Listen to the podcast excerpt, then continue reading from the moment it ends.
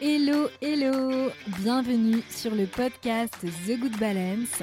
Si tu ne me connais pas, je m'appelle Alexandra Avignon et mon métier, c'est d'accompagner de façon globale, à 360 degrés, de façon holistique, les personnes qui ont des problèmes de peau. Et plus spécifiquement, ma spécialité, c'est le lien entre l'anxiété et l'acné adulte. Mon objectif avec ce podcast, ce n'est pas seulement de te parler d'acné, mais c'est tout simplement de te donner mes conseils, mais aussi de te faire part de mes réflexions afin de prendre, de reprendre ton pouvoir personnel, c'est-à-dire le contrôle de ta santé et ainsi devenir la meilleure version de toi-même. Tout simplement, de bien te sentir dans ta peau.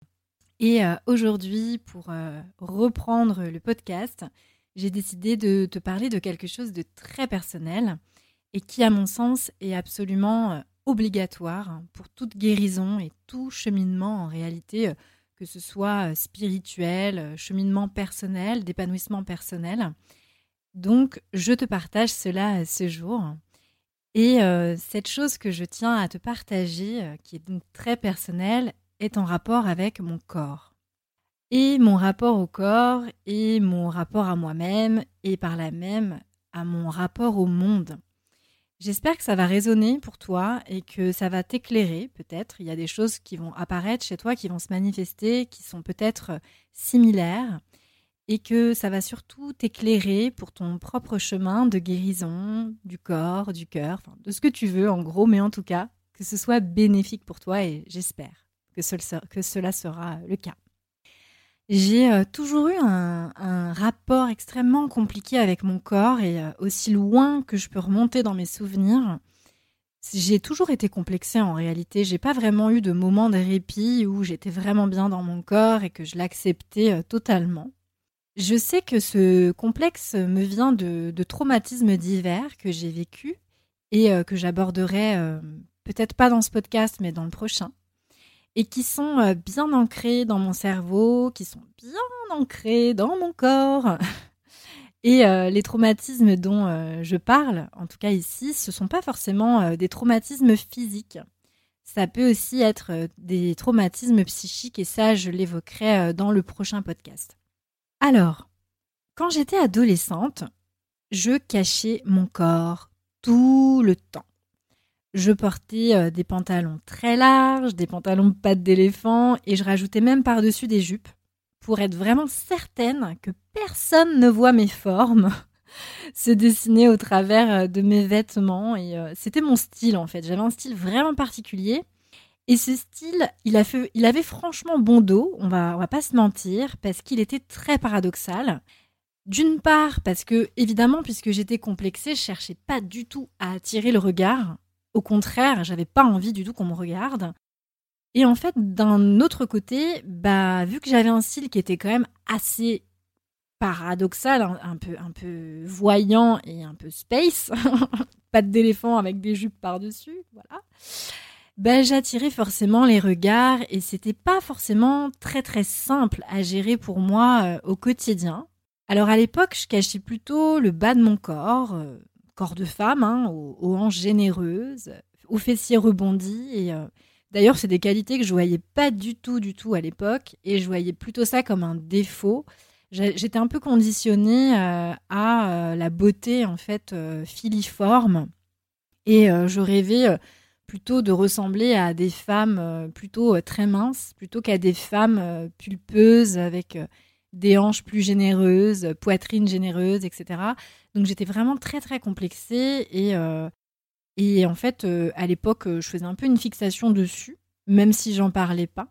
Et puis malheureusement pour moi, j'ai envie de dire, j'avais des jambes de rugbyman. Désolée, hein, s'il y a des rugbyman qui m'écoutent, c'était pas du tout le but de, vous critiquer. Hein. J'ai beaucoup d'admiration pour les, les rugbyman. Mais en réalité, puisque euh, je faisais de l'équitation à haut niveau, bah, comme vous le savez certainement, un cheval, ça n'avance pas tout seul. Donc, il vaut mieux avoir une bonne assise, un bon équilibre, un bon jeu de jambes. Et euh, puisque euh, bah, voilà, hein, j'ai développé en fait la force dans mes jambes, bah, j'avais et d'ailleurs j'ai toujours des jambes très musclées. Donc, les jambes fines que je voyais sur les publicités, je dois dire que c'était un peu compliqué pour moi de les avoir. Et en toute franchise, je ne suis pas certaine que je connaîtrai un jour les jambes fines. Parce que en plus, je crois qu'au niveau sportif, si je dis pas de bêtises, mais après, je suis pas une spécialiste du sport. Si vous me suivez sur Insta, vous voyez que c'est quand même assez laborieux pour moi de me mettre au sport euh, au quotidien. Eh bien, je pense que les jambes font partie de la, font partie euh, des zones les plus difficiles à travailler. Donc, euh, déjà que j'ai du mal à me mettre au sport, je pense que les objectifs jambes fines, ça va être pour plus tard. Hein Donc, euh, pour voilà, je voulais vous situer un petit peu euh, le, contexte, déjà dès l'adolescence. Et des années plus tard, travailler en Inde, ça a été en fait une véritable bénédiction pour moi parce que puisque je travaillais sur la politique indienne, sur l'hindouisme, que je rentrais beaucoup dans les temples, les temples hindous, eh ben, il fallait absolument que je respecte les, codes. Déjà les codes euh, sociaux, hein, déjà les codes du pays aussi. les femmes vous l'avez sans doute remarqué si vous êtes déjà allé en Inde, elles ne montrent pas leurs épaules, leur poitrine, etc. Donc euh, forcément, bah, je cachais mon corps euh, de la même manière pour respecter les codes du pays. Évidemment, dans les temples, on rentre pas avec les cheveux découverts, les épaules à l'air, au même titre que dans les églises. Donc c'était plutôt c'était plutôt bénéfique pour moi parce que puisque j'aimais pas du tout en fait euh, montrer mon corps, bah j'avais envie de dire, euh, c'est bah, j'ai envie de dire, c'était une bénédiction pour moi de travailler sur l'hindouisme parce que bah, j'étais cachée euh, de haut en bas. Donc je portais des tuniques à manches longues. Évidemment, ça me permettait qu'on voit pas mes bras et voilà un petit peu encore le contexte. Donc ça, c'est quelque chose qui m'a suivi quand même relativement longtemps. Il faut quand même être franche. Et j'en parlais d'ailleurs il y a quelques années avec un ami et qui me disait Mais toi, Alex, on n'a jamais, jamais, jamais vu les parties de ton corps dans le détail. Ton corps, c'est un mystère. On ne sait pas si tu as des formes, on ne sait pas si. Euh, si euh, on ne connaît, pas connaît pas du tout ton corps. Et, euh, et, je lui ai dit Bah ouais, ouais, c'est fort probable, parce que j'étais très complexée quand j'étais ado. Et franchement, on va pas se mentir, c'est un, un, mystère qui m'arrange vraiment super bien. Mais euh, au-delà du fait que mon rapport à mon corps a été extrêmement compliqué, il faut quand même avouer que je ne parle pas que du poids. Hein. Je parle aussi de ses formes, ses contours, euh, vraiment la manière dont mon corps euh, est dessiné. J'ai eu aussi énormément de problèmes avec mon visage. Et comme vous le savez, puisque c'est mon métier aujourd'hui, comme quoi hein, notre histoire est très importante dans les choix des métiers qu'on exerce, euh, j'ai connu l'acné sévère, donc dès l'adolescence. Donc imaginez un petit peu le rapport qu'on peut entretenir avec soi-même quand on n'aime ni son corps, ni son visage. C'est quand même super, super compliqué. En toute franchise, j'ai eu de la chance dans mon malheur parce que j'ai pas fait de dépression ou de déprime. Ça m'est jamais arrivé. Évidemment, ça me gonflait hein. quand je me voyais dans le miroir. je euh, je me trouvais pas euh, super jolie. Euh, c'était voilà, ça me rendait triste. Mais voilà, j'ai pas fait de dépression, j'ai pas déprimé parce que j'ai trouvé quelque chose de beaucoup plus facile à gérer. Et ça, c'est mon cerveau qui me l'a permis. Donc, je remercie mon cerveau. J'ai tout simplement oublié mon corps et je me suis penchée tête baissée dans des années de travail en tout genre. Donc euh, travail universitaire, euh, travail euh, alimentaire aussi. Et donc, bah, le travail, il avait forcément bon dos, même si évidemment, j'avais pas le choix que de travailler, puisqu'il fallait que je bien à mes besoins. Et un jour, bah, mon corps, il a fait toc-toc. Alexandra, je suis là. Et j'ai eu, entre autres, hein, je vous passe tous les détails, mais visage recouvert d'une acné kystique alors que là, je n'étais plus du tout adolescente, j'étais trentenaire. Donc, il a fallu que je me rende à l'évidence. Malheureusement, il fallait absolument que je m'occupe de mon corps. Étonnamment, j'adorais me maquiller. Alors ça, c'est un truc que je kiffais grave et j'ai bien failli en faire mon métier d'ailleurs quand j'étais ado, tellement que j'aimais ça. Mais en réalité, au final, j'étais plus, euh, j'étais meilleure pour me maquiller moi-même que pour maquiller les autres. Hein. les autres, dès que je les maquillais, c'était un peu un carnage. Donc, euh, j'en ai pas fait mon métier. Et puis, j'ai pas eu vraiment euh, envie. J'ai pas été portée par ça au final, puisque bah, je suis thérapeute aujourd'hui. Donc, en fait, je me cachais un peu derrière ça, c'est-à-dire que c'est la seule chose que je faisais pour mon corps en fait. Je m'accordais mon moment maquillage et parfumage parce que j'étais euh, une, enfin, je suis toujours une vraie Miss Parfum. J'adore le parfum. Donc tous les matins, c'était un peu mon rituel et euh, je le faisais vraiment mais machinalement, c'est-à-dire que je ne me regardais même pas en, me maquillant. Je le faisais, bim bam boum. Euh, mon trait d'eyeliner, mon mascara, et c'était, bon. toutes les étapes étaient faites, mais vraiment comme un robot. Donc c'était un peu mon moment, histoire de dire que je m'occupais de moi, et puis j'étais une femme après tout, euh, conditionnée en réalité euh, à me maquiller euh, bah, comme une femme devrait le faire selon mes croyances du moment. Ce qui n'est absolument plus le cas aujourd'hui, même si je me maquille toujours puisque j'adore ça. Voilà un peu le, le contexte, qui parlera peut-être à certaines, ou pas. En réalité, j'ai compris quelque chose de fondamental, mais ça, c'est arrivé vraiment des années après. Hein. Mon corps, il est il était tombé malade parce que malgré mon désir d'atteindre des objectifs de vie, bah j'y arrivais pas en fait. Je me croyais pas suffisamment intelligente, je croyais que je ne venais pas de la bonne famille, je croyais que l'argent se gagnait durement, j'avais plein de croyances sur l'argent, je me sentais pas suffisamment parfaite et au final avec toutes ces croyances et tous ces conditionnements, bah je m'auto-sabotais mais complètement. Et c'était comme ça, un point, c'est tout en fait. J'étais bourrée de croyances et je faisais pas du tout les choses de la bonne manière. Mais en même temps, ce qui, est, euh, ce qui peut paraître étonnant ou, pas du tout, bah, il y a toujours une part de moi qui croyait que j'avais des potentiels. Et je pense que c'est en majeure partie, heureusement, grâce au fait que j'ai rencontré des personnes exceptionnelles sur mon chemin. Je pense aussi qu'il y a une autre chose qui m'a beaucoup aidée c'est le fait que je chantais dans un groupe de rock alternatif et j'avais vraiment l'impression du coup de me différencier du reste de mes proches, de ma famille, qui était en rien une famille d'artistes. Je me sentais vraiment différente et puis, on va pas se mentir, j'étais différente. Du coup, j'ai beaucoup cherché. J'ai cherché, j'ai expérimenté des tas de trucs, des, plein de métiers différents pour en arriver à celui de thérapeute que j'exerce aujourd'hui. Et il y avait une part de moi qui souhaitait atteindre des objectifs de vie, mais je ne savais pas du tout quels étaient mes potentiels. Et je me dévalorisais de la même manière que j'ai pu être dévalorisée. Sans parler du fait que j'essayais d'atteindre des objectifs qui en réalité n'est pas ceux que je voulais moi-même. Et ça, je pense que c'est assez important de, l'évoquer. Et malgré le fait que je me dévalorisais, j'attirais quand même des personnes que j'admirais dans ma vie. Et je comprenais pas pourquoi, je comprenais pas comment c'était possible que j'attire ce genre de personnes. Comment c'était possible d'attirer dans ma vie des nanas, des femmes absolument magnifiques, brillantes, entourées et soutenues par des familles super bienveillantes, empathiques, très présentes pour elles? Je me demandais, mais pourquoi elles étaient mes amies en fait? Est-ce que j'étais un peu la copine qui est sociale, qui n'avait. Euh, qui, qui, était un peu exotique? Et euh, mais à dire vrai, il en était absolument rien de ça. Mes amies, elles étaient plutôt là pour me guider sans même en avoir conscience. Elles étaient un peu, je dirais, mes anges gardiens au final. Bon, alors si vous me connaissez un peu, hein, vous savez très bien que je suis assez agnostique sur le sujet. Le, les anges gardiens, tout ça, c'est pas trop mon truc. Je suis pas trop reliée à ce genre de choses. Parce que moi, personnellement, je crois que les anges gardiens sont incarnés sur Terre. Et ils sont parfois seulement de passage pour quelques heures, quelques jours, quelques instants en fait, ou quelques années de notre vie, nos chemins séparent, ou alors pour toute notre vie.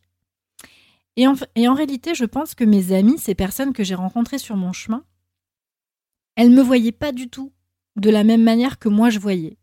Je me voyais en fait. Et c'est là que j'ai réalisé que mon regard sur moi-même était totalement biaisé à cause de mon expérience de vie et il fallait absolument que ça cesse parce que mon corps y souffrait. Et il était nécessaire que je change de posture et que mon regard envers moi-même devienne beaucoup plus juste et beaucoup plus bienveillant. Des années plus tard, après avoir travaillé euh, activement sur moi-même, mon état d'esprit et mes croyances limitantes ont complètement changé. J'ai compris que, comme mes amies, j'étais tout aussi brillante, j'étais tout aussi intelligente qu'elles, et euh, en fait, elle, m'inspirait à, devenir la, meilleure version de moi-même. J'ai compris que naître dans la famille dans laquelle je suis née m'a en réalité permis de faire tout ce chemin, tout ce cheminement, qui a duré plusieurs années. Et d'ailleurs, il est encore en cours, puisque un travail sur soi ne s'arrête jamais en réalité. Ça m'a vraiment permis d'aller vers ce nouvel état d'esprit, cette, euh, ce qu'on peut appeler cette ouverture de conscience. Moi, j'ai un peu du mal avec euh, ces termes qui sont parfois biaisés et, qu'on a du mal en fait à définir. Donc, je vais plutôt parler d'état d'esprit. Et euh, j'aurais jamais pu expérimenter tout ça en réalité si j'étais née dans une autre famille comme dans les familles où on va naître la cuillère d'argent dans la bouche, hein, comme on dit, comme euh, le célèbre adage le dit. Après, bon voilà, on peut être né avec la cuillère d'argent dans la bouche et avoir aussi des problématiques et avoir un, cheminement à faire. Mais ce que je veux dire, c'est que naître dans la famille dans laquelle je suis née, même si ça n'a pas toujours été facile, ça a été en fait hyper bénéfique quand je, prends du recul en fait sur tout ça et que je vois le chemin que j'ai fait. Et à travers mon parcours, notamment dans la recherche, dans mes études en sciences sociales, en sciences humaines, j'ai aussi réussi à me prouver une chose qui était très très importante pour moi, c'était de me prouver que j'étais tout à fait intelligente, en mesure de réfléchir par moi-même, de comprendre plein de choses par moi-même. Et en plus, avec beaucoup de recul, je me suis rendu compte que bah, j'étais la seule de ma famille à avoir fait des études supérieures. Et euh, sans euh, tout ce travail sur moi et cette prise de recul, bah, j'aurais jamais compris que euh, j'aimais beaucoup écrire et que quelque chose allait se dessiner peu à peu à travers mes blogs et que je prendrais beaucoup de plaisir à écrire. Et puis aussi, même si j'en ai beaucoup souffert, j'ai dû me débrouiller financièrement euh, dès l'obtention de mon baccalauréat. Mais j'ai appris quelque chose de fondamental qui fait partie de mes valeurs profondes, c'est la capacité à être autonome et indépendante. Et ça, c'est quelque chose qui, sont aujourd'hui des valeurs de vie extrêmement importante pour moi, puisque je veux être une femme autonome et indépendante. Vraiment ne dépendre de personne. Étonnamment, j'ai appris d'ailleurs euh, il y a quelques mois que le nom de famille que je portais était en réalité celui d'une femme. Et j'étais un peu sur le cul d'apprendre ça, que c'était pas le nom de famille d'un homme, que je porte le nom de ma grand-mère paternelle. Et alors là, ça a été vraiment un symbole extrêmement fort pour moi, dans lequel bah, je vais trouver beaucoup de sens euh, lorsque je prends du recul sur ma façon d'être et sur mes valeurs profondes. Et toutes les années en fait euh, que j'ai vécues en Inde, j'ai pu fuir. En fait, je, me rends compte que je me suis fui, je me suis perdue, je me suis trouvée, je me suis reperdue, je me suis retrouvée. Mais ça m'a vraiment permis de me forger la personnalité que j'ai aujourd'hui. Cet été, j'ai eu 35 ans et j'en ai profité pour faire un petit bilan de mes expériences de vie pro et perso. J'aime bien le faire en fait euh, tous les ans au moment de mon anniversaire. Et j'ai compris en fait à quel point le travail que j'ai fait par rapport à moi-même, à mon corps, même s'il n'est pas terminé, hein, il m'a quand même permis de délier beaucoup de croyances et de conditionnements.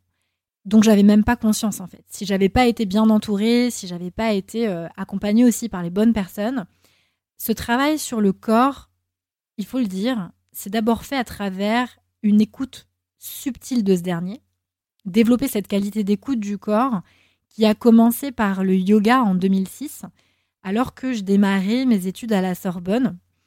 Et c'est vraiment donc en 2006 que j'ai mis pour la première fois les pieds sur un tapis de yoga. Et à ce moment-là, j'aurais jamais, jamais cru que j'enseignerais le yoga dix ans plus tard. C'est vrai, c'est véritablement le yoga en Inde qui m'a ouvert la voie du corps, celle que j'ai donc empruntée, en parallèle, mes études en anthropologie m'ont mené aussi sur cette voie, celle de la compréhension de l'homme, des interactions entre les hommes, de sa psychologie. Lorsque j'ai démarré mes études, j'avais absolument pas conscience de tout ça et je me voyais je voyais pas du tout en fait le fil conducteur qui était en train de se dessiner dans chacune de, mes expériences de vie. Moi, je, voyais ça vraiment comme un parcours atypique et décousu, et je le voyais comme ça parce qu'on me le disait. Il y avait pas mal de gens qui me disaient oh, il est très atypique ton parcours.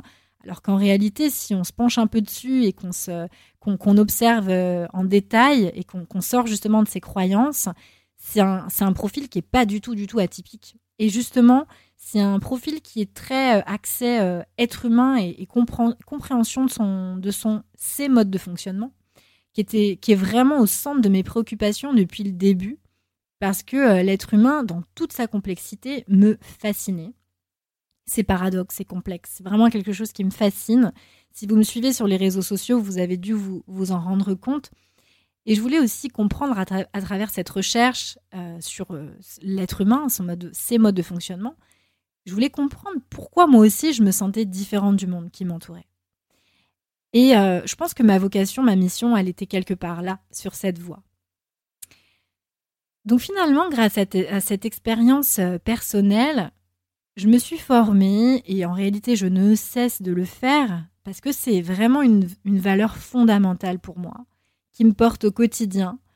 Et d'ailleurs, vous l'avez peut-être entendu, ce proverbe inspirant qui dit Avec de l'instruction, on va loin, et avec de l'éducation, on va partout.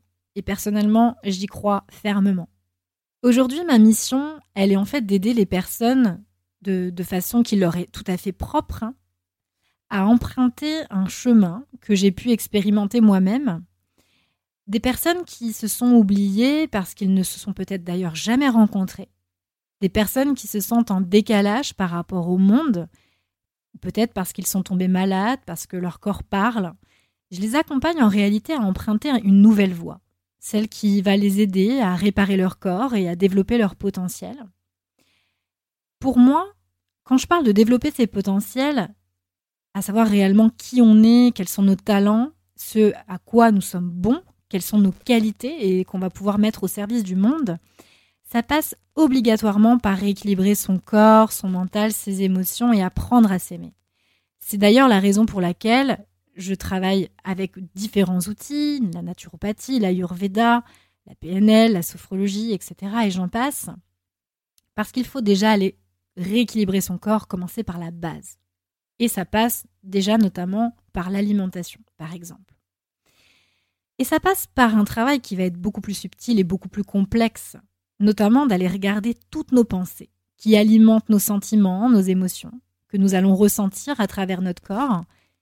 Ces pensées, ces sentiments, ces émotions qui font complètement partie de notre corps physique, auquel il est absolument fondamental d'aller se relier.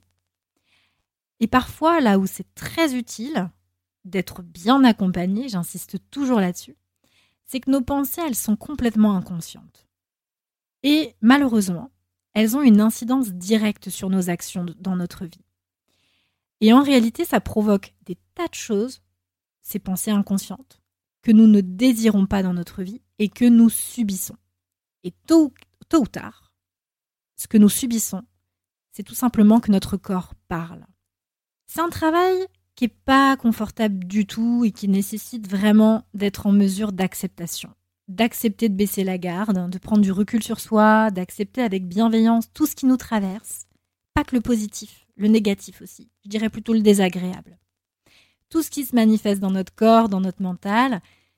Surtout une chose fondamentale, d'accepter de ne plus rejeter sur la faute des éléments extérieurs. C'est la faute de machin, c'est la faute de trucs. D'accepter si on est malheureux, nous sommes les seuls responsables de notre malheur d'accepter de ne pas baisser les bras à la moindre embûche et de comprendre que rien n'arrivera jamais sans travail et discipline. Patience, persévérance, être bien accompagné est à mon sens la base fondamentale d'un véritable travail sur soi, en profondeur. Et là, quand je dis en profondeur, je ne parle pas de quelques séances d'un outil en développement personnel ou quelques séances de yoga. Je parle d'un travail en profondeur. Ce chemin que j'ai emprunté a donc démarré à partir de mon corps et il m'a permis d'apprendre à voir les autres, déjà moi-même avant tout, et les autres et le monde tout à fait autrement. Et peut-être de manière beaucoup plus, positive avec beaucoup plus de tolérance, parce que je faisais pas partie des gens très tolérants, je dois l'avouer. Et cette voie m'a véritablement permis de soigner mon corps. Toutes mes expériences désagréables m'ont apporté énormément, m'ont nourri, m'ont permis de mettre mon énergie là où j'en avais besoin, où c'était vraiment utile pour moi. En réalité, toutes les expériences de vie qui ont été désagréables sur le coup, qui ont été extrêmement inconfortables, m'ont vraiment nourri et m'ont permis de mettre mon énergie là où il le fallait en fait. Cette énergie, il a fallu que je la mette pour tout simplement obéir, si je puis dire, à ma mission de vie. Ce pourquoi j'étais vraiment incarnée ici, sur Terre, afin de tout simplement mettre mes talents, mes potentiels euh, à la disponibilité de ceux qui en avaient besoin. Et ça, il y a de multiples manières de, le faire, et c'est un petit peu ce que je fais en réalité euh, lorsque je suis en accompagnement avec les personnes euh, qui ont des problèmes de peau. C'est que, évidemment, on va aller chercher la cause profonde de ce problème de peau et puis on va travailler dessus et au fur et à mesure, en réalité, qu'on travaille dessus, on vient aller un petit peu justement euh, faire remonter à la surface euh, ses potentiels, ses talents. On va vraiment les développer et ça va permettre d'opérer pas mal de changements euh, dans la vie de la personne. Ça a été le cas pour moi en réalité de, vraiment d'apprendre cette, cette, prise de recul nécessaire. C'est un peu cette sagesse entre guillemets ce, moment qui va nous permettre de prendre conscience que tout ce qu'on vit n'arrive pas au hasard. Tout ce qu'on vit euh, nous permet tout simplement de, bah, j'ai envie de dire, ça paraît un peu euh, bisounours, mais ça nous permet réellement de devenir meilleur, de devenir vraiment la meilleure version de nous-mêmes. C'est ce que je dis en fait quand je, que je, dis, quand je parle de, de pouvoir personnel, c'est exactement ce que j'essaie d'expliquer, c'est que à partir de notre corps qu'on va guérir, on va vraiment développer des potentiels. Mais ça passe par travailler sur les événements de notre vie qui ont fait qu'on est devenu tel qu'on est aujourd'hui dans notre état. Donc euh, là, en l'occurrence, ça peut être la maladie ou ça peut tout simplement être des états inflammatoires comme euh, l'acné par exemple ou d'autres affections de la peau, d'autres maladies de peau puisqu'il y en a énormément. Après voilà, tout va dépendre de notre génétique, euh, de, notre hygiène de vie, de plein plein de choses qu'il faut prendre en compte et qui fait que ça demande de faire un travail vraiment global, un travail qu'on dit holistique. En ce qui me concerne, toutes mes expériences désagréables de vie, alors sur le moment, je dis pas que ça a été simple et que j'ai pu avoir une prise de recul euh, sur celle-ci à l'instant T, loin de là. Parfois, il m'a fallu des années en fait pour m'en rendre compte. Mais euh, c'est surtout à partir du moment où j'ai commencé à vraiment travailler sur moi que j'ai pu réussir à prendre euh, ce recul nécessaire. Parce que finalement, toutes ces expériences désagréables, j'en ai plein. Je ne vais pas toutes les exposer ici parce que pour moi, ça fait aussi partie de la sphère privée et c'est quelque chose que je chéris et que j'ai pas forcément envie euh, de, raconter à la terre entière. Mais ces expériences m'ont vraiment nourri et m'ont permis de mettre mon énergie là où j'avais vraiment besoin de la mettre. Parce que cette énergie, elle m'était utile en réalité pour continuer de développer mes potentiels, de comprendre quels étaient mes talents, pour les mettre au service du monde et pouvoir aider d'autres personnes qui avaient besoin, elles aussi, de se guérir, de développer leurs talents pour pouvoir faire ce qu'elles avaient ce pourquoi elles sont incarnées pour leur mission de vie. Et ça peut être hyper divers d'une personne à l'autre et on est tous super différents, on a tous des talents différents, des potentiels différents. Et euh, malheureusement, souvent ce qui se passe, c'est que on voit beaucoup de choses sur les réseaux sociaux, on, on, envie en fait des personnes et on va un petit peu essayer de prendre le chemin de ces personnes, mais en réalité, c'est une erreur parce qu'elles ne sont pas nous. Mais du coup, on va expérimenter des choses, peut-être pendant plusieurs mois, pendant plusieurs années. Et au final, on va se rendre compte que bah, c'est peut-être un petit peu éparpillé, on a peut-être perdu un peu de temps, on a peut-être fait quelque chose qui n'était pas réellement ce qu'on devait faire. Et ça, c'est quelque chose qui arrive très fréquemment. Et je le vois aussi, euh, notamment chez des personnes que j'accompagne. Euh, euh, j'ai un exemple très précis. je, pense notamment à une personne qui est devenue professeure de yoga et qui, a donc fait une reconversion professionnelle, qui est devenue professeure de yoga alors qu'elle n'était pas du tout issue de ce milieu, elle travaillait dans la finance. Et, euh, en fait, elle s'est rendue compte au bout de peut-être un an, donc c'est quand même plutôt bien de s'en rendre compte aussi rapidement, bah, qu'en réalité, elle n'était pas du tout, du tout faite pour être prof de yoga, que c'était une expérience de vie qui lui a permis de prendre conscience en fait qu'elle n'était pas faite pour ça mais ça a été en fait un tremplin pour aller vers autre chose qui en réalité n'avait absolument rien à voir avec le yoga et elle est partie dans un, dans un métier beaucoup plus créatif entre guillemets. Je dis pas qu'être prof de yoga c'est ne pas être créatif mais un autre type de créativité. Et ça a été un tremplin. Donc finalement, les expériences, telles qu'elles soient, les expériences que vous vivez, que vous choisissez à l'instant T, de toute manière, elles ne sont jamais négatives. Elles sont toujours utiles pour rebondir. Après, ce qui est quand même mieux, je dois le dire, je dois l'avouer, c'est quand on gagne du temps et qu'on travaille aussi avec les bonnes personnes qui nous permettent vraiment de développer tout de suite nos talents pour aller vers ce vers quoi on doit réellement aller, ce qui nous fait vraiment vibrer pour de vrai et pas parce que on a suivi par exemple plein de profs de yoga sur la toile super inspirantes, super belles, super beaux, super inspirants et qui fait que bah on a eu envie de devenir euh, comme elle.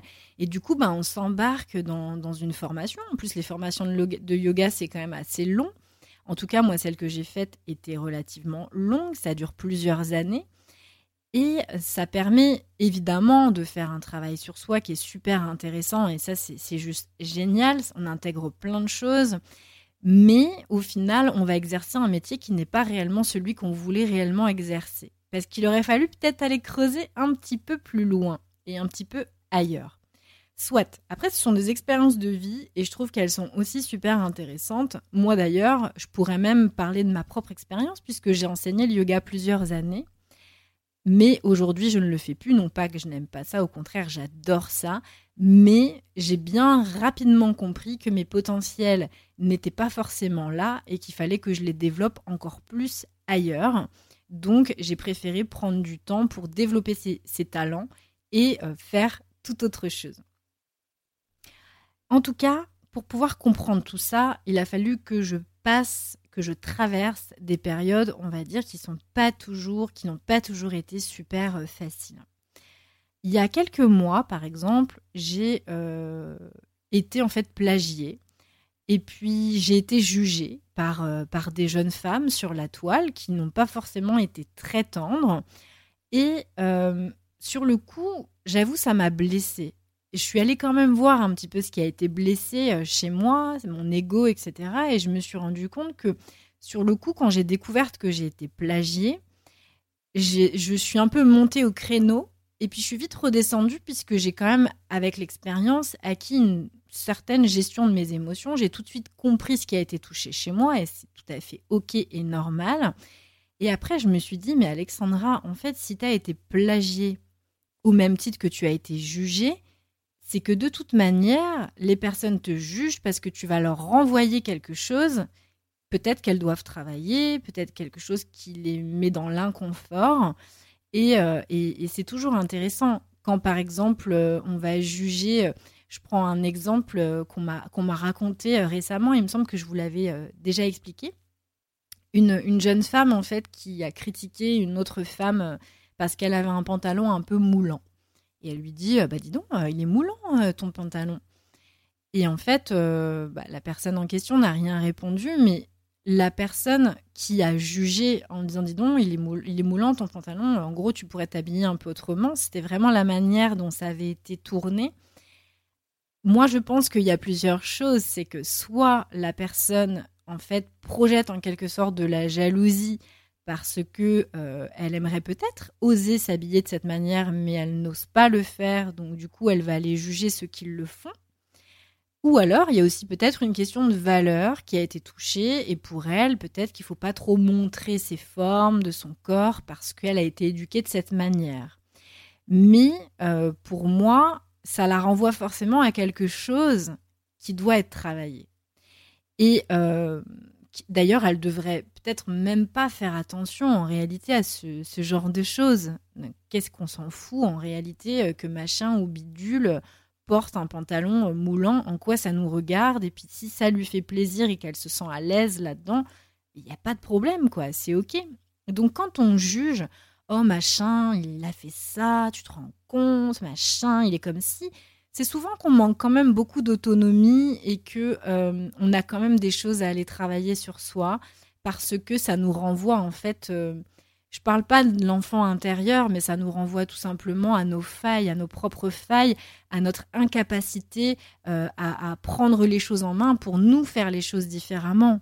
je prends un autre exemple quelqu'un qui va dire ouais, euh, de toute façon, euh, il pense jamais à moi, il me téléphone jamais, etc. pour moi, ça relève vraiment de, de, de, comment dire, ça relève de quelque chose de d'un manque d'autonomie dans le sens où on, se sent obligé, on a envie qu'on vienne nous appeler, euh, qu'on prenne soin de nous, etc. Alors qu'en fait, la seule personne qui est apte à réellement prendre soin de nous, bah, c'est nous-mêmes. Et, c'est intéressant parce que ça montre cette, euh, dépendance affective, ce besoin qu'on a euh, de d'être pas mis au centre, pas forcément mis au centre, mais en tout cas que des personnes viennent nous appeler, nous envoyer des messages pour savoir comment on va, etc. etc. Et là encore, ça montre vraiment un manque d'autonomie euh, assez euh, énorme et qui fait que euh, on a forcément peut-être besoin d'aller travailler un petit peu sur soi, sur comment se satisfaire à soi-même, comment s'apporter cette attention qu'on attend des autres et qui en réalité n'est pas du tout saine en réalité. Donc moi, sur le coup, quand j'ai été jugée, quand j'ai été plagiée, bon, je me suis remis en question et puis euh, je me suis rapidement dit, je me suis rapidement dit, bah en réalité, si j'ai été euh, plagiée, bah, c'est que finalement, il y a quand même, euh, je suis quand même assez talentueuse dans ce que je fais. Il y a quelqu'un qui s'est dit, bah tiens, elle se débrouille plutôt pas mal, donc bah plutôt que perdre du temps à travailler de mon côté, bah je vais aller plagier. Ça m'a pris plein de choses. Ça m'a appris aussi à me protéger parce qu'on n'est pas dans le monde des bisounours. Donc ça m'a appris euh, à me rencarder sur la propriété intellectuelle, sur le droit numérique et euh, à prendre contact avec justement des avocats qui sont spécialisés là-dedans. Donc c'était aussi extrêmement intéressant. Il y a eu d'autres choses, euh, d'autres expériences, on va dire, inconfortables. Moi, il arrivé aussi d'être jalouse, d'être jalouse d'une autre personne, à se dire, oh là là, euh, j'aimerais trop euh, être comme elle, surtout les hommes. Alors moi, ce qui est intéressant, c'est que je vais plutôt jalouser des hommes. Et, euh, et, notamment, je pense à un homme en particulier qui est extrêmement talentueux, qui est un grand coach mondialement connu. Et il y avait une part de moi qui était super jalouse de lui. Et en fait, j'ai réellement compris que si j'étais jalouse de lui, c'est tout simplement parce que bah, il fallait moi aussi que je que je développe en fait les capacités, les, mêmes habilités que lui en réalité, puisqu'on avait des, on a des points communs, on a des choses communes dans notre histoire. Et si j'étais appelée par lui et pas par quelqu'un d'autre, c'est qu'il y avait une raison. Et du coup, en fait, les objectifs que lui s'était fixés et qu'il avait atteints, ben en fait, je pense que une part de moi, c'était mon rêve de faire exactement la même chose. Donc du coup, j'ai mis toute mon énergie pour essayer tout simplement de faire les choses à mon échelle, atteindre mes objectifs. Et plutôt que d'être jalouse des, objectifs que lui-même avait atteints, bah, j'essayais plutôt de mettre toute mon énergie, c'est ce dont je vous parlais tout à l'heure, pour atteindre mes propres objectifs et faire réellement euh, ce que j'avais envie euh, de faire.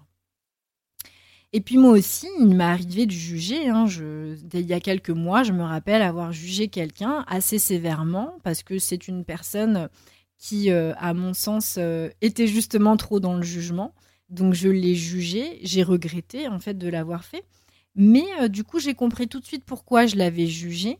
Il y avait des valeurs en fait qui avaient été touchées chez moi et du coup, je me suis dit bon bah OK, tu l'as jugé, c'est pas cool, qu'est-ce que tu as à travailler chez toi pour t'améliorer? Et vraiment, ça m'a permis de me rendre compte que j'avais des valeurs profondes, hyper ancrées, et qu'il fallait absolument euh, que, je travaille dessus. Alors, est-ce que c'était mes propres valeurs? Est-ce que c'était des valeurs qui m'avaient été en fait transmises par le biais de l'éducation ou la société, etc. Et euh, j'ai beaucoup regretté d'avoir jugé cette personne parce que j'estime qu'en la jugeant, finalement, je me juge moi-même en réalité. Donc ça, ça a été une expérience sur le coup qui a été un petit peu inconfortable, mais ça m'a permis de prendre conscience de plein de choses. J'ai d'autres euh, exemples. Je me suis retrouvée euh, aussi à être très euh, engagée, très rebelle. Je me suis beaucoup investie pour l'écologie il y a des années en arrière. Et en fait, je réagissais beaucoup à l'émotion.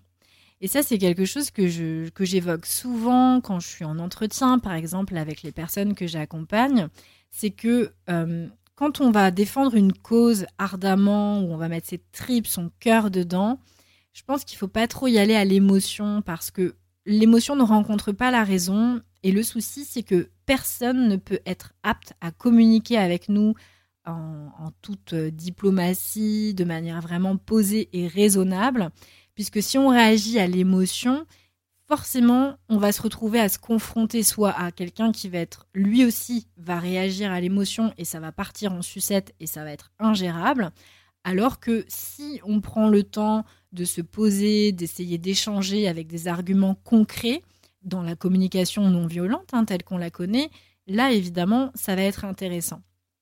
Et j'avais envie de vous donner un exemple précis. C'était celui, euh, il y a quelques mois, j'avais posté en fait une photo euh, d'un plat.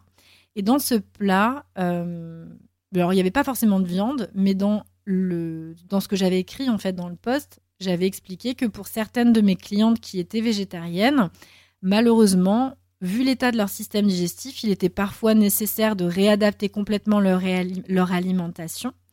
Et donc, à ce moment-là, de repasser un régime, entre guillemets, non végétarien, un régime carné, pour ensuite progressivement relâcher euh, le régime carné pour revenir à nouveau à un régime végétarien.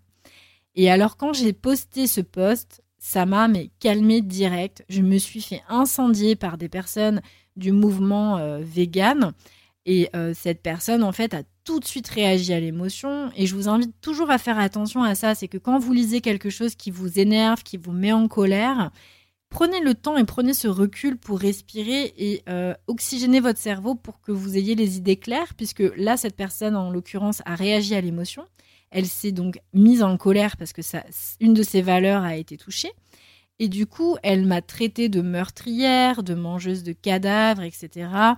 Et j'ai trouvé que ces mots étaient absolument horribles et ça m'a choqué. Et la preuve encore, ça date d'il y a plusieurs mois et j'en parle encore parce que je me suis dit waouh, comment on peut être à tel point dans l'émotion Elle a même pas lu en plus dans le détail ce que je racontais. Elle a juste focalisé sur le fait que j'ai passé, j'ai parlé en fait de préconiser un, régime carné à des personnes qui sont végétariennes. J'ai jamais dit que ça allait durer toute la vie. J'ai juste expliqué que pour certaines pathologies, il est absolument fondamental d'écouter d'abord les besoins physiologiques et les besoins physiques avant d'aller vers des éthiques qui vont poser encore plus problème au niveau de notre système digestif. Et c'est ce que je dis toujours et c'est quelque chose que je défends il est absolument fondamental d'écouter les besoins physiques et les besoins physiologiques de son corps avant même d'être dans le mental et dans le cœur, c'est-à-dire à vouloir défendre des causes qui nous sont extrêmement chères, ce que j'entends évidemment, mais il faut se faire passer d'abord soi en premier avant de, vouloir faire passer en fait d'autres causes plutôt que la nôtre. Et c'est justement ce que la Yurveda préconise, c'est-à-dire que quand on n'est pas en paix avec soi et qu'on a justement des déséquilibres physiques, physiologiques, on ne peut pas aller défendre des causes, on n'est pas en paix avec soi, on n'est pas en équilibre, on n'est pas en harmonie, donc il faut déjà travailler absolument là-dessus, c'est la base. Et moi, ça, c'est quelque chose que j'ai mis pas mal d'années à comprendre, puisque j'étais hyper engagée pour l'environnement et je tombais vraiment dans des extrêmes assez incroyables au point euh, de, vivre slow, mais slow euh, qui, qui, au bout d'un moment, euh, n'est plus vivable dans la société dans laquelle on vit. Et j'avais plus du tout d'équilibre en fait. Et j'avais pas non plus envie de me retrouver à vivre au fin fond de la forêt. en mode Into the Wild. Si vous avez vu le film, vous avez bien compris qu'on est des êtres interdépendants, qu'on n'est pas fait pour vivre tout seul, on n'est pas des êtres associables, même si on l'est un petit peu quand même j'ai envie de dire, il y a un moment, faut pas tomber dans des extrêmes. Et en fait, si j'étais pas rentrée en fait dans cette expérience d'engagement euh, euh, vraiment dynamique avec énormément de militantisme, bah, j'aurais jamais compris en fait tout ça et ça m'a vraiment permis de me rééquilibrer au niveau émotionnel et de, et de tout simplement prendre conscience que ma cause, moi, rétablir mon, mon, corps, rétablir euh, mon équilibre était d'abord la priorité avant de m'engager dans des causes qui pouvaient être chères pour moi. Et je sais que c'est super difficile à entendre pour les personnes qui sont énormément engagées pour la cause animale. J'en connais beaucoup, j'en fais partie également, mais malheureusement, quand on a des problèmes physiques, des, problèmes qu'il faut absolument régler au niveau du système digestif par exemple, il faut déjà commencer par gérer, défendre sa propre cause, se faire du bien, même si parfois on est obligé de mettre un petit peu en parenthèse certaines euh, de, de, notre éthique en fait quelque, part, sachant que on n'est pas obligé de tomber dans un extrême et arrêter, tout arrêter et, ne plus agir. Je pense que, en fait, on peut agir à plein de niveaux sans tomber dans des extrêmes. On peut agir à plein de niveaux pour que les ouvertures de conscience opèrent et pour que les personnes, voilà, soient de plus en plus à l'écoute d'eux-mêmes et donc à l'écoute des autres. Et ça, je trouve que c'est quelque chose qui est absolument euh, fondamental à, prendre en compte. Et je pense que quand on ne le prend pas en compte, bah, malheureusement, tôt ou tard, ça fait couac. Et c'est souvent le corps qui fait couac. Si j'avais pas subi moi-même des violences physiques et psychiques, je vous ai évoqué quelques exemples de, violences psychiques dans, l'article tout simplement que, j'avais écrit, euh, qui, qui, est en ligne hein, sur mon site web www.thegoodbalance.fr. J'aurais jamais compris en fait que l'autre était toxique. Et c'était pas de ma faute si moi, en fait, j'étais euh, maltraitée. Et ça, c'est quelque chose qui a été, en fait, euh, difficile à. Ça a été difficile de le comprendre. Et on m'a toujours dit oui, mais il faut que tu pardonnes, pardonne, pardonne à l'autre, machin truc bidule chouette. Ok, mais le pardon, faut pas oublier que c'est quand même une conception judéo-chrétienne. Et je crois que personne n'a à vendre et à, imposer le pardon. Quelqu'un qui a subi des violences physiques, telles qu'elles soient, ça peut être des violences, agressions sexuelles, euh, des maltraitances en tout genre, c'est pas possible pour moi de lui dire pardonne à ton agresseur. Je pense qu'il faut pas se focaliser là-dessus, puisque le pardon, c'est vraiment quelque chose, c'est une conception judéo-chrétienne. et je pense que le plus important, à la limite, si quelqu'un doit se pardonner, c'est à soi-même se, pardonner euh, de, peut-être euh, tout simplement de se dire bah j'ai pas réagi, pourquoi j'ai pas réagi, pourquoi j'étais bloqué ou encore euh, pourquoi je suis loyale à cette personne qui m'a maltraité. Mais ça c'est des choses qui sont extrêmement complexes et je pense que évidemment ce sont des choses qui se règlent en psychothérapie avec des thérapeutes qui sont habilités pour ça et vraiment personne n'a à vous imposer euh, que vous devez pardonner à votre agresseur, à quelqu'un qui vous a fait du mal. C'est ok pour vous si vous en voulez à cette personne. Et euh, le tout, c'est pas de rester en fait dans cette haine, parce que c'est sûr que si vous êtes dans la haine en permanence, ça va vous ronger de l'intérieur et évidemment, ça va s'enflammer de l'intérieur et vous pouvez potentiellement avoir ces problèmes de peau. Ça, c'est quelque chose qui est vraiment fondamental aussi à garder en tête. Et moi, je crois que ce qui m'a beaucoup aidé, c'est déjà de me dire que la personne qui me maltraite, au final, c'est souvent qu'elle a, elle a. Alors, je dis pas que ça n'excuse tout, hein, pas du tout, mais la personne qui maltraite l'autre, souvent, elle est extrêmement mal dans sa peau. Elle a vécu certainement des choses un petit peu difficiles à vivre. Et du coup, en fait, elle a aucune capacité de remise en question, elle a aucune capacité de réflexion, elle n'a pas du tout finalement les ressources pour arriver à prendre conscience que ce qu'elle fait, c'est terrible. Et oui, c'est horrible, mais moi, en tout cas, c'est quelque chose, je me suis dit, ouais, bah en fait, euh, ces personnes-là, elles sont franchement pas saines, gardons nos distances et euh, ça va aller pour le mieux, quoi. C'est pas de ma faute, moi, j'ai rien à voir là-dedans. Et heureusement, toutes les personnes qui subissent des violences, qu'elles soient physiques ou psychiques, elles sont pas toutes comme ça et elles vont pas toutes faire exactement la même chose que leur agresseur. Donc ça, c'est quelque chose, moi, qui m'a beaucoup, beaucoup aidé à prendre du recul, même si l'expérience en soi est super désagréable. Donc ce que j'avais vraiment envie de, de vous dire aujourd'hui, c'est que s'engager activement dans des causes le militantisme, etc., c'est aussi une bonne porte de sortie, c'est aussi un moyen de fuir pour s'oublier soi. Et je pense qu'on doit toujours être au centre. Et franchement, être au centre, c'est, pas quelque chose de de d'égoïste. Il y a énormément de, livres hein, qui ont été écrits sur le sujet. Prendre soin de soi, c'est pas quelque chose euh, de, de, d'égoïste. Et c'est vraiment, encore une fois, des conceptions religieuses que d'être toujours dans le don de soi. Non, moi je suis archi contre ça. Je pense qu'il faut déjà se donner à soi avant de pouvoir donner aux autres. Et ça, c'est quelque chose qui est absolument fondamental. J'avais envie de terminer avec un autre exemple, c'est par rapport euh, à la souffrance du manque d'amour. Et ça rejoint un petit peu ce que je disais tout à l'heure quand je prenais l'exemple de la personne qui disait ouais, lui il m'appelle jamais, il prend jamais de mes nouvelles. C'est vraiment de la dépendance affective on veut vraiment chercher à combler un vide. Et en fait, ce vide, ce que beaucoup de personnes qui n'ont pas cette prise de recul ont du mal à comprendre, c'est que ils sont les elles sont les seules personnes à pouvoir remplir ce vide. Jamais personne ne pourra remplir ce vide, votre vide. Il y a que vous en fait qui peut mettre toute votre énergie, toute votre motivation pour justement faire en sorte de faire des choses qui vous font kiffer dans votre vie, qui font que vous allez être autonome, responsable, adulte et que vous n'allez pas avoir besoin en fait des autres, que vous n'allez pas avoir besoin d'être plein des autres ou que vous n'allez pas avoir besoin que les autres vous disent waouh t'es génial etc etc vous voyez ce que je veux dire? Si on prend par exemple les réseaux sociaux, moi je me rappelle il y a quelques années en arrière, quand je postais quelque chose, mais j'étais trop triste quand c'était pas liké. Je me disais, bah les gens en fait s'en foutent de ce que je raconte, je suis triste. Aujourd'hui, j'en ai rien à secouer. C'est-à-dire que pour moi, c'est ma propre valeur, je la connais et j'ai pas besoin qu'elle soit validée par les autres.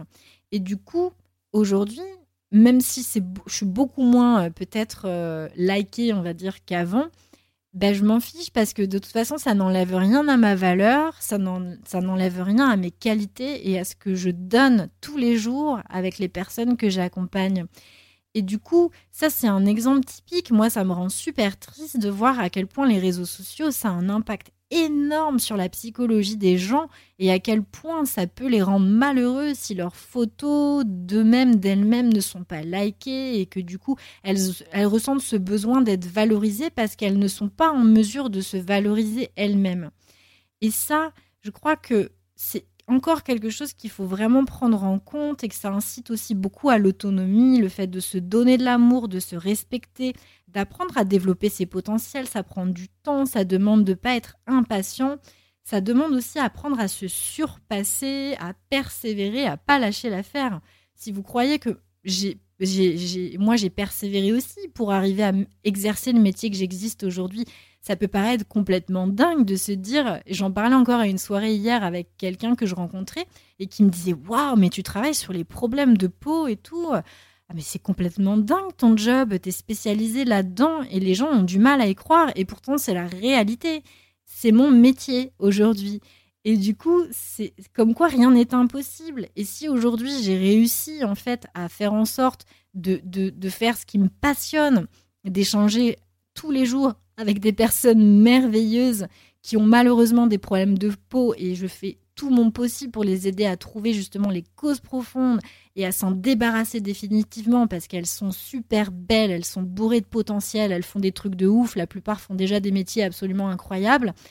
si j'ai réussi à faire ça aujourd'hui, c'est parce que je me suis surpassée, parce que j'ai pas lâché l'affaire et parce qu'il y a eu des moments qui étaient super difficiles mais j'ai pas été pleurer dans les chaumières, euh, à me faire plaindre, etc. J'ai continué à, travailler sur moi, à développer, à me développer, à persévérer et surtout à jamais euh, culpabiliser de, de, ce que peuvent penser aussi les autres. Et, et, si aujourd'hui je suis libre d'agir comme je le souhaite, de m'entourer des personnes que, qui m'inspirent aussi et dont j'ai vraiment envie, qui sont, qui, qui, en fait euh, tout simplement euh, reflète les, mes propres valeurs, bah, c'est parce que j'ai travaillé pour en réalité. Je me suis, j'ai appris à m'aligner en fait avec moi-même. Et je je dis pas que cet alignement se désaligne pas, hein. ça, serait, ça serait mentir. Il y a évidemment des moments où je suis épuisée, où, où les cordonniers sont les plus mal chaussés. D'ailleurs, ça, je vais vous en reparler dans un article très prochainement. Mais je pense qu'il est absolument indispensable d'expérimenter l'inconfort pour pouvoir déjà plonger dans sa propre obscurité, voir quelles sont nos failles, comment on peut travailler dessus. Et c'est ce que dit justement euh, Carl Gustav Jung, qui dit Ce n'est pas en regardant la lumière qu'on devient lumineux, mais en plongeant dans son obscurité. Mais ce travail est souvent désagréable, donc impopulaire. Et c'est souvent ce que malheureusement font la plupart des gens, c'est qu'ils vont plutôt aller regarder la lumière, aller regarder des choses plutôt un peu euh, brillantes, mais vont pas vouloir aller plonger dans leur obscurité. Parce que forcément, comme je vous le dis toujours, le cerveau, lui, il n'est pas du tout câblé pour aller vivre l'inconfort. Lui, justement, il cherche juste à être dans le confort. Il cherche pas à nous rendre heureux, il cherche juste à nous rendre la vie confortable. Donc je crois que la première des choses qu'il faut mettre en place, c'est apprendre à écouter son corps dans sa globalité. L'entretenir, le chérir au même titre que vous allez entretenir votre paire de chaussures, votre voiture ou entretenir votre, votre appartement. Si votre appartement, vous le décorez et qu'il est juste magnifique et que vous prenez beaucoup de soin à l'entretenir, bah, faites la même chose pour vous. C'est la base. Et si vous manquez de motivation et que parfois vous avez besoin d'aide, sachez qu'il faut être patient. Rome ne s'est pas construite en un jour. C'est ce que je dis tous les jours à mes clientes. Donc déjà, moi, je sais qu'en apprenant à écouter mon corps, j'ai compris que, bah, par exemple, rester assise sur une chaise pendant une heure euh, à rien faire, peut-être à penser à tout, à rien, bah, c'était pas du tout une perte de temps et que justement, c'était une manière de développer ma créativité. Et d'ailleurs, j'ai compris que la créativité, c'était pas être une artiste, c'était pas absolument écrire des textes, chanter des chansons, sculpter une œuvre d'art ou peindre une, une œuvre d'art la créativité, c'est beaucoup plus large que ça et ça se décline de différentes manières. Et en apprenant à écouter mon corps dans sa globalité, bah, j'ai compris en fait, c'est ce que je viens de vous dire, que notre cerveau, il n'est pas du tout programmé pour nous rendre heureux, mais vraiment pour nous rendre notre vie confortable. À ne surtout pas sortir de notre zone de confort, parce que ça, c'est un danger pour lui. Et puis en apprenant à m'écouter, bah, j'ai compris aussi des choses. J'ai compris que j'étais pas compatible avec tout le monde. J'ai compris que bah, j'avais le droit de choisir mes fréquentations, que j'étais pas toujours euh, d'accord aussi avec tout le monde et que c'était ok. En fait, apprendre à écouter son corps, c'est déjà la base et c'est développer une capacité fondamentale qu'on nous apprend pas du tout à l'école. Quand on nous dit, euh, c'est ce que je vous disais dans mon article, apprendre à écouter euh, notre cœur, euh, quand on dit ça, euh, généralement, les gens ils se disent non mais c'est un peu ringard ton truc, ouais, apprendre à écouter ton cœur là, cet organe, ce truc qui bat là, mais qu'est-ce que ça veut dire? Bah en fait, c'est juste que les gens ils sont super pudiques, ils sont super conditionnés à cacher leur vulnérabilité, et c'est pour ça que moi je fais de mon mieux pour justement vous donner des exemples concrets pour vous montrer justement ma vulnérabilité. Et ces personnes souvent refusent à montrer leurs failles mais je les comprends complètement. Hein. Moi, j'ai été comme ça une bonne partie de ma vie parce que bah, souvent, ces personnes, elles ont été blessées au même titre que je l'ai été. Donc, vraiment, ça, c'est quelque chose qu'il faut accepter. C'est OK aussi. Je prenais toutes mes décisions avec ma tête avant. Et aujourd'hui, bah, j'y mets beaucoup plus de cœur. Je dis pas que c'est le plus facile. Moi, ce qui marche bien chez moi, c'est d'écouter mes tripes. Ça, c'est clair, ça fonctionne en max. J'essaie en tout cas de faire un maximum mon mental. Et euh, là, pour vous donner un exemple, j'ai dû en faire un investissement financier absolument énorme pour, euh, pour, euh, pour, pour, servir ma vie professionnelle. Et, et, franchement, si j'avais écouté ma tête, je l'aurais jamais fait. Et j'ai écouté mes tripes, là, pour le coup, et mon cœur mon corps m'empêchait de dormir la nuit. Euh, j'avais plein de, symptômes parce que je, savais que je devais passer à l'action, mais je voulais pas le faire. Et, et en fait, j'ai compris qu'il fallait surtout pas que je laisse mon cerveau décider et qu'il fallait vraiment que je ne lui laisse pas sa, sa, sa, place à lui seul. Le cerveau, il est utile parce que la raison est utile, mais je pense qu'il faut déjà commencer par écouter ses tripes et son cœur, de voir à quel point toutes les décisions qu'on va prendre dans notre vie sont bonnes pour nous et ensuite on peut laisser place à la raison, mais attention, parce que le cerveau, lui, la raison, euh, il connaît bien et il faut pas trop trop donner de raison parce que sinon on ne fait plus rien dans la vie.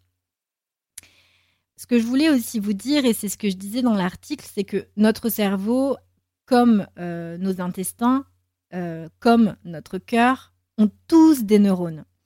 Donc, écoutez votre cœur, c'est pas quelque chose euh, d'inexplicable euh, et, de ringard, euh, absolument pas, parce que tout ce que je vous dis là, le cerveau, les intestins, le cœur bénéficient d'un système nerveux indépendant et écouter son cœur, écouter ses tripes, bah, c'est juste absolument évident.